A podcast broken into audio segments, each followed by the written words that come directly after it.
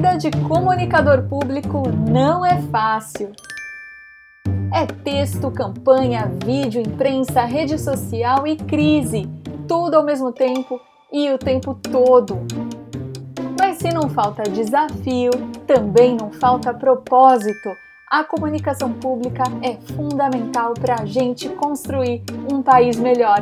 E para que a gente faça isso junto, existe o nosso Comunicação Pública Guia de Sobrevivência, o podcast que tenta ser uma espécie de bússola para te conduzir para uma comunicação ampla e efetiva em instituições públicas brasileiras.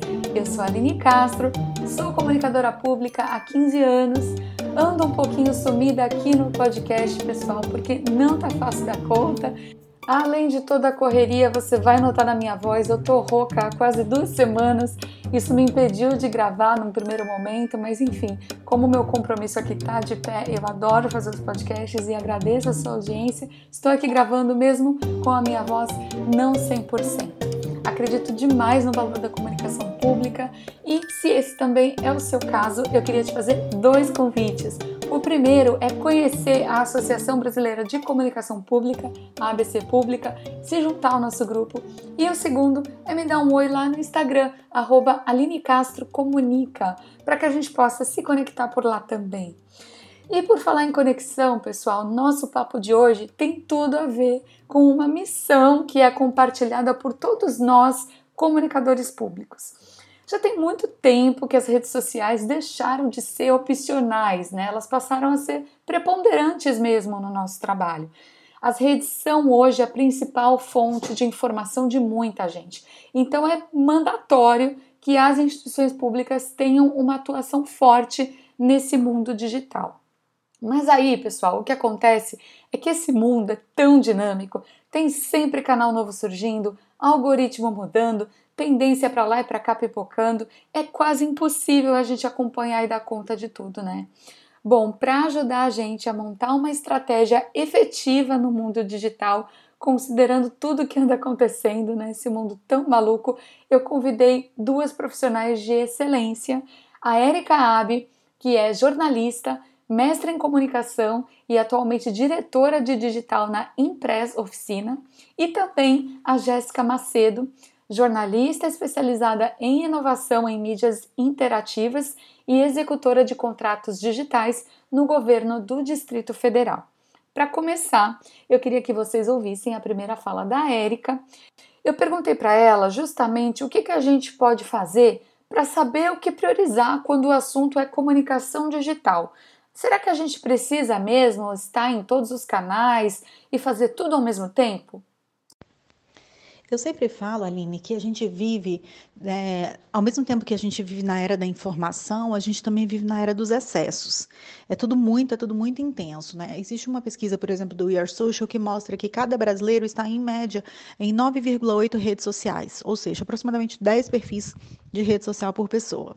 E aí, claro, né, que nesse perfil de rede social se contempla tudo: WhatsApp, Facebook, Instagram, Twitter, Skype, enfim, TikTok, Tumblr, para todos os gostos, cada um com a sua familiaridade, né? LinkedIn, Pinterest. É, bom, as organizações públicas, eu, eu, compreendo que a prestação de serviço para o cidadão precisa de fato estar presente sim em todas as mídias, porque a gente precisa dialogar com a maior parte possível de pessoas. Uma vez que todo o nosso público é todo qualquer cidadão brasileiro, precisamos sim estar presente onde as pessoas estão. Então, se as pessoas estão no TikTok, precisamos falar no TikTok. É claro que isso tem a ver com o perfil de público de cada órgão. Órgãos que falam com jovens precisam estar em redes que se falam com jovens. Agora, se você presta, se você é um órgão que fala com pessoas de meia idade ou né, pessoas que, com uma determinada faixa de renda ou de um, de um local muito específico, se as pessoas da sua cidade não estão naquela rede, né, vamos pegar o TikTok como exemplo. Se na sua cidade as pessoas não usam o TikTok e o seu órgão não presta serviço é, para esse público, não faz sentido realmente você estar ali só por estar Gente, mapeamento dos públicos é um assunto recorrente aqui no podcast. Para fazer comunicação de resultado, a gente tem que saber mesmo com quem está falando, né? E um desafio para nós do setor público é que justamente a gente precisa falar com muitas pessoas ao mesmo tempo, com uma gama, com toda a população em geral, né? E isso pode acabar justamente ocasionando essa quantidade excessiva de mídias e a gente não dá conta de manter tudo. A Érica falou um pouco mais sobre quantidade versus qualidade quando o assunto é comunicação digital. E a gente sempre defende também que as pessoas estejam se, bem, né? os órgãos devem estar nas redes se eles estiverem bem qualificados nas redes. Estar para ter um perfil vazio, para não responder as mensagens ou para não postar com frequência, é de fato é melhor não estar. A gente compreende que muitas vezes os recursos nas assessorias de comunicação são restritos, tanto do ponto de vista de equipe capacitada, quanto do ponto de vista de recursos financeiros mesmo, para ter ferramentas né, de trabalho. Então, se é preciso selecionar, infelizmente, é preciso selecionar e priorizar aonde a maior parte das pessoas estão. É, porém, é, podendo né, ampliar a presença digital para diferentes plataformas é sempre muito importante, porque as pessoas estão nas plataformas e as pessoas querem informação. O serviço público tem esse diferencial de precisar estar nas vidas das pessoas, mesmo que as pessoas não queiram, porque no momento em que a pessoa tiver uma dúvida, que ela precisar daquele serviço, tem que estar à mão, tem que estar é, de fácil acesso. Tudo precisa estar de fácil acesso. Acho que essa é a principal característica do serviço público. E a comunicação precisa refletir isso. Então, é estar presente em diferentes plataformas, estar presente com qualidade, estar presente utilizando os formatos e as ferramentas de cada plataforma. Né? Então, se a plataforma prioriza imagens, vamos, vamos postar conteúdos imagéticos. Se a plataforma é uma plataforma de áudio, vamos postar áudios bem editados, áudios claros, áudios que sejam objetivos. Né? Cada plataforma tem a sua peculiaridade. Quanto mais a gente usar as ferramentas dessa plataforma, mais inteligível será o nosso conteúdo. Aí talvez você, querida sobrevivente, querido sobrevivente, esteja aí pensando: eu entendo que cada canal pede um tipo de conteúdo, mas eu não dou conta de produzir tanto. Será que não vale então aproveitar o mesmo vídeo, o mesmo post, postar em várias redes para pelo menos garantir presença em vários canais? Quem vai responder isso pra gente é a Jéssica Macedo. Eu perguntei para ela, afinal, vale aproveitar conteúdo de uma plataforma para outra ou será que isso pode ser uma furada? Então, né, isso é uma loucura realmente para quem trabalha com comunicação digital acompanhar esse boom de plataformas, né? Você piscou, tem uma plataforma nova, o que eu sempre penso e tento, dentro do, do meu trabalho, aplicar é que se você se predispõe, né, enquanto instituição ainda mais pública, a estar em todas as plataformas, até porque a gente tem esse papel, né, como comunicador público, de estar onde o público está, o povo está, ser o mais democrático possível nesse sentido, é, você tem que fazer isso com muita consciência, sabe? E pra, às vezes para uma equipe até grande, ou como é boa parte aí das equipes de comunicação, que só tem uma pessoa dedicada a isso, é um trabalho muito árduo, é muita coisa. Então você tem que realmente planejar e avaliar o que realmente vale a pena, e se todas valerem a pena, como é que você vai fazer isso, né? É, realmente, para mim, entrar com o mesmo conteúdo, às vezes assim a mesma arte, às vezes o mesmo texto para todas as plataformas, é uma grande furada sim. Né? Eu, eu avalio que cada plataforma tem a sua linguagem própria, tem o seu público. Às vezes é o mesmo público de uma outra plataforma, mas ele reage de forma diferente ali. E você tem que se adequar a isso enquanto instituição, né? Enquanto um perfil público, você tem que estar ali dentro é, da forma que, como a qual aquela plataforma né, se, se movimenta. Então, assim, vai assumir essa responsabilidade de entrar em vários perfis, assuma também a responsabilidade de fazer várias criações, né? Às vezes a pauta do dia não cabe a todas as plataformas, então avalie isso também, né? Questão de linguagem, formato e se o tema se adequa, de repente naquele dia não, mas em outro sim, aquela determinada plataforma.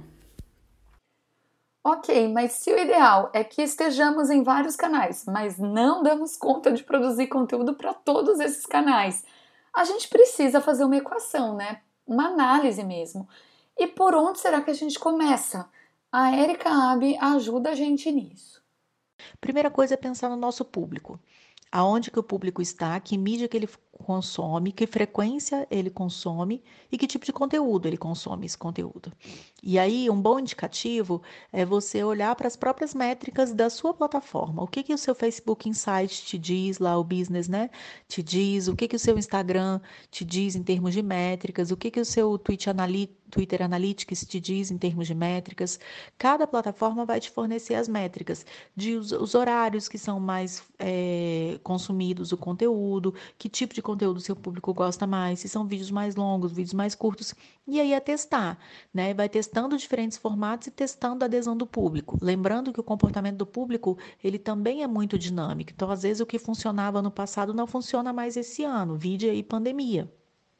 Então a gente tem esse olhar muito forte, assim, de estar tá sempre testando, tá sempre, como a gente diz no digital, é sempre versão beta, né? Até porque surge uma plataforma nova, por exemplo, Clubhouse. Será que o seu público está no Clubhouse? Tem que entrar e testar para medir a audiência, para saber se está lá. Será que seu público está no podcast? Tem que lançar o podcast para saber. Né? Às vezes você descobre uma audiência que você não sabia que existia. E, e essa é a importância de testar. E também saber que, olha, aqui nessa rede a gente realmente não está tendo é, resposta, a gente está gastando uma energia enorme para postar conteúdo nessa rede e o público não está consumindo. Então, parar de postar naquela rede com tanta frequência. Né? Entender o funcionamento de cada rede também faz muita diferença. Né? Plataformas que usam muito do algoritmo, como Facebook e Instagram, não adianta você querer postar coisas em tempo real, do tipo, urgente, acabou de acontecer. Pelo próprio funcionamento do algoritmo, quando isso aparecer para a maior parte das pessoas, já vai ser notícia velha. Da mesma forma, o LinkedIn. Não adianta você postar para dizendo assim, ah, amanhã vou fazer tal coisa, acompanhe. Porque normalmente é, o LinkedIn vai mostrar isso para algumas pessoas com quatro dias até de demora. Então, assim, posts agendados. No LinkedIn, o planejamento é fundamental.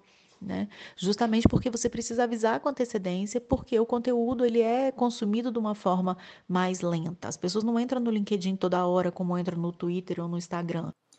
A Érica falou um pouco de mídias novas, né? Da importância da gente testar para ver se elas funcionam. Mas e quanto às mídias, digamos, mais velhas? Porque quando a gente fala de comunicação digital, né, pessoal, não são só as redes sociais. Não vamos esquecer do bom e velho site, o e-mail e por aí vai. Eu perguntei então para a Jéssica o papel dessas mídias mais tradicionais, digamos assim, para a gente ter uma estratégia eficaz.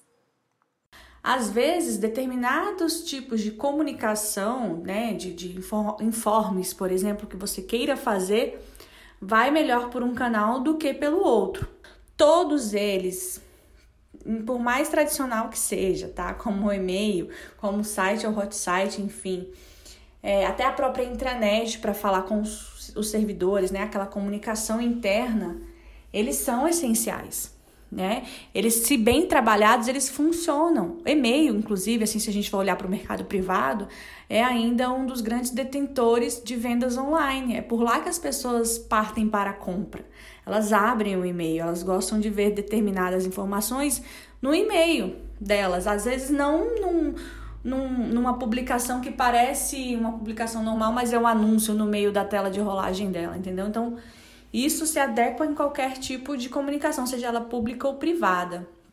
Mas eu acredito que os canais tradicionais funcionam sim, bem como esses mais novos. Você só tem que realmente é, fazer uma boa associação da sua estratégia, do seu interesse enquanto instituição pública em relação àquele canal. Aquele, se ele tem público para isso, para o que você pretende comunicar e como você pretende fazê-lo, né?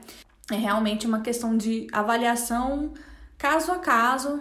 E aí, quando eu falo avaliação, você avalia tanto o interesse da, da instituição, você avalia o interesse do público e, e, avalia principalmente sua capacidade técnica, né, de mão de obra de conduzir esses canais.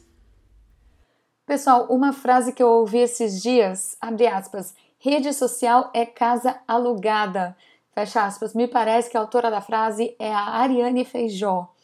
O que, que isso significa? Que você está ali por um momento, mas que pode ser que a sua melhor estratégia não mora ali o resto da vida. Né? Os algoritmos mudam o tempo todo. A gente viu isso no Facebook. Agora estamos vendo isso no Instagram também. Então, meu palpite é o de que a gente não pode descuidar de mídias mais próprias, como um bom website, por exemplo, uma boa lista de e-mails. Bom, mas independente disso, é claro que a gente tem que estar atento às tendências, né? Uh, qual que é a próxima casa que a gente vai alugar? Será que é o TikTok, o Quai? Vamos ouvir o que a Erika falou um pouquinho sobre futuro. O que eu observo de tendências, é, eu vejo que a, comunicação ela é cada vez mais segmentada. A comunicação né, de vídeo na plataforma de vídeo, é, para crianças na plataforma de crianças, para é, profissionais na plataforma de profissionais, e tem dezenas de outras plataformas que vão surgindo, né, para público acadêmico, na plataforma de público acadêmico. E aí é fundamental ter esse conteúdo customizado. Isso eu acho que é uma tendência sem volta, assim. É, demanda muita gente para fazer, sem dúvida. O esforço de comunicação é bem maior para segmentar, mas é fundamental para que você de fato consiga conectar e comunicar. Porque o fato de você estar presente na plataforma não quer dizer que você está se comunicando com as pessoas naquela plataforma. Quantas vezes a gente vê um post na rede social que a gente não consegue entender o que está acontecendo ali naquele post? Qual que é o objetivo daquele post? E, e nem as pessoas conseguem aprender aquele conteúdo. Então, não basta estar presente, é preciso de fato comunicar. E isso é uma tendência é, muito importante, porque, na verdade, não posso nem dizer que é uma tendência, isso é uma regra muito importante e a tendência é que as pessoas têm cada vez menos tempo para que você gere essa comunicação. Esse, lá, esse espaço temporal entre a pessoa ver o seu post e de fato se comunicar com ele, se sentir impactado e muitas vezes emitir uma mensagem né, em, em retorno, é, é, o espaço é cada vez mais curto. Então, o desafio de atração é cada vez maior. A gente sabe que nesse mundo digital a gente tem três segundos ou menos para captar a atenção das pessoas, né? E nesse contexto, o aspecto visual conta demais, né, pessoal? Isso é inevitável. Aí uma dúvida que eu sempre tenho é a seguinte: será que vale mais a pena a gente priorizar a qualidade das imagens, dos posts, dos vídeos, né, a harmonia do nosso feed, por exemplo? Ou será que vale mais a atualidade, o timing, o conteúdo em si? A Jéssica respondeu. Olha, tem aquela, né, sempre uma, vamos dizer assim, uma máxima que falam que o seu perfil é a vitrine da, da, da sua instituição ou, ou do que quer que seja que você faça em termos de comunicação digital. Eu acredito muito mais na sua entrega, né? Então, assim, um perfil que realmente é, trabalhe com assuntos relevantes, que, que faça com que seu público engaje, tem muito mais valor, ainda mais em, em, se tratando do setor público, do que um perfil bonito, um perfil mosaico, né? Assim, essas coisas que o pessoal gosta de inventar. Obviamente que eu sou a favor de uma paleta de cores, um, uma estética bem definida, até porque quando alguém bater o olho, saber que aquilo lá é um conteúdo de determinada página, né? Mas eu acho que não precisa ser tão engessado, não precisa ser focado na estética. Você define ali um padrão, minimamente, né? E o mais importante, o mais relevante é realmente o conteúdo que você vai estar tá entregando, justamente aproveitando é, esses assuntos de time, especialmente para instituições públicas, para chamar a atenção das pessoas. Bom, gente, como eu sempre faço aqui no podcast, eu pedi para as nossas queridas entrevistadas dicas práticas para nós, comunicadores públicos, termos mais efetividade no nosso trabalho de comunicação digital. Então, vamos ouvir as duas, começando pela Jéssica. Eu acho que no fundo eu já acabei dando aqui, né? É, que a pesquisa, né? Você ter o tempo de planejamento da sua estratégia, de estudar as, a, a, estratégia de comunicação, né, como um todo, e você conseguir fazer isso entrar no seu planejamento digital, faz toda a diferença. É, o que acontece muito, e infelizmente é assim, para a grande maioria, é que a gente entra né, naquela é, seara da comunicação digital, às vezes, né, assume a, o compromisso, a responsabilidade de fazer a comunicação digital dessas, dessas instituições com o carro andando, você tem que trocar ali a roda e, e, as coisas acontecendo, você não tem esse tempo de planejar.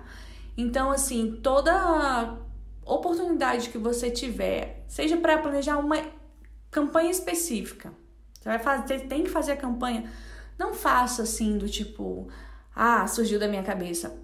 Se permita planejar, reserve um tempo para planejamento, porque você vai ver que isso vai fazer toda a diferença. Planeje, planeje, planeje, mas não fique amarrado ao seu planejamento. Esteja aberto para refazer, para replanejar a todo momento. Coisas novas acontecem a todo instante e você precisa mudar e ajustar o planejamento o tempo inteiro. Assim, então, uma boa dose de resiliência e de estar antenado né, na, nas novidades, estar sempre por dentro dos trending topics, do que está rolando na rede naquele momento. Né? O social media tem que ser um heavy user de redes sociais. É, de fato, eles precisam, né, quem está à frente das, da, da, comunicação digital tem que estar tá por dentro de todas as tendências, senão isso de fato não faz sentido. Você acaba entrando atrasado no, né, na conversa, ou então nem entrando, deixando passar uma oportunidade que seria interessante. Anotou aí? Capacidade de planejar, mas também flexibilidade para adaptar e, acima de tudo, radar ligado para aproveitar oportunidades. Ninguém está dizendo que é fácil de fazer, mas é bem por aí que a gente precisa atuar. E pode ser que você esteja pensando, mas é difícil demais planejar todas as redes sociais e ainda monitorar o que está acontecendo. Eu pedi para a Érica citar algumas ferramentas que ela indica e que podem ajudar a gente nesse trabalho de comunicação digital. Bom, ferramentas. É, eu sempre recomendo usar as ferramentas nativas de cada, de cada plataforma. Eu acho que elas são as que têm menor chance de dar erro. Porém, na impossibilidade, as ferramentas de mercado né, mais famosas aí, Social Bakers, Stiling para Social Listening, né, é, o Postgram para Instagram funcionam muito bem. A gente tem boas experiências aqui e não estou fazendo propaganda, é só mesmo o que vem da minha bagagem né? Ah, tem uma ferramenta fundamental de todas, assim, a principal de todas, Excel. O Excel tem que ser o melhor amigo do social media. Isso aí não tem não tem discussão, assim. Para planejar, para medir, para filtrar, para ver em gráficos como é que está a sua performance, assim, é muito importante. Bom, pessoal, falamos de planejamento, de ferramentas, de um monte de coisa. A gente já vai para o resumão do episódio, mas antes tem um ponto que eu considero importantíssimo quando o assunto é digital. Eu tenho para mim que quando a gente fala então de comunicação pública digital, ele é ainda mais relevante, que é o atendimento, é a resposta, é a interação. Use todas as mídias, faça todas as dancinhas, deixa seu feed tinindo de lindo. Ignore seus seguidores e nada, nada do que você fez vai ter algum sentido. É muito legal a gente inovar, criar, ganhar curtidas, gente, mas a, a raiz de tudo isso é o serviço público que a gente presta, né? As pessoas nos procuram, procuram as nossas instituições porque estão com algum problema, alguma dúvida, e é nosso papel preponderante ajudar essas pessoas a encontrar as respostas que elas procuram. Então, entre post todo dia e resposta a comentários, a, a responder inbox, interagir, particularmente eu creio que a gente deve optar pelo segundo, né? É, se necessário, postar menos, mas interagir mais, com mais qualidade e principalmente com mais humanidade. Bom, agora sim, vamos para um rápido resumão com alguns insights extras que eu separei aqui para vocês. Existe uma infinidade de mídias digitais que podem compor a nossa estratégia de comunicação no setor público. Com tanta opção, muitas vezes é difícil saber qual canal priorizar. Para essa definição, o ideal é considerar três coisas: o interesse do seu público, o interesse da sua instituição e, claro, a mão de obra que você tem para operar os canais, com qualidade, com conteúdo próprio para aquele canal e principalmente com interação com os seus seguidores. A tendência é que cada vez mais a gente tenha canais de comunicação segmentados, ou seja, não vai dar para escapar de fazer um bom mapeamento dos seus públicos e entender de fato se aquela mídia serve ou não para atingir esse público. Teste, crie perfis, analise e depois não tenha medo ou vergonha de desapegar se for o caso, se você perceber que o esforço não compensa. Como órgãos públicos, é importante sim a gente ter uma presença ampla em várias redes, mas desde que a gente tenha uma entrega relevante nesses canais também. Estude os algoritmos e esteja atento aos trending topics, participe das conversas. A gente tem que saber planejar, mas antes de tudo, a gente também tem que consumir. E claro que antes de embarcar no próximo meme, pessoal, a gente tem que perceber se aquilo realmente faz sentido para o nosso contexto, para o nosso público, para a nossa organização. Vale lembrar também que não é só um post. Cada conteúdo que a gente publica tem que ter um objetivo claro, tem que agregar valor, porque tudo que a gente publica está cristalizando a imagem da nossa instituição e do serviço público. E é por isso que já faz um bom tempo que as redes sociais deixaram de ser supérfluas, né? Passaram a ser instrumentos essenciais para as nossas instituições prestarem um serviço público realmente para os cidadãos, para os seguidores. Gente, eu queria agradecer demais a Erika Abe, a Jéssica Macedo. Vocês podem se conectar com elas pelo LinkedIn e a Jéssica também tem um Instagram em que ela compartilha umas dicas sobre conteúdo digital. É o arroba JEMacedo, G Macedo. Mais uma vez, fica o convite também para que você se conecte comigo lá no arroba Aline Castro Comunica. Obrigada demais para todas e todos que me ouviram até aqui. Espero que vocês estejam bem. Um grande beijo, gente, e até o próximo episódio do Comunicação Pública Guia de Sobrevivência.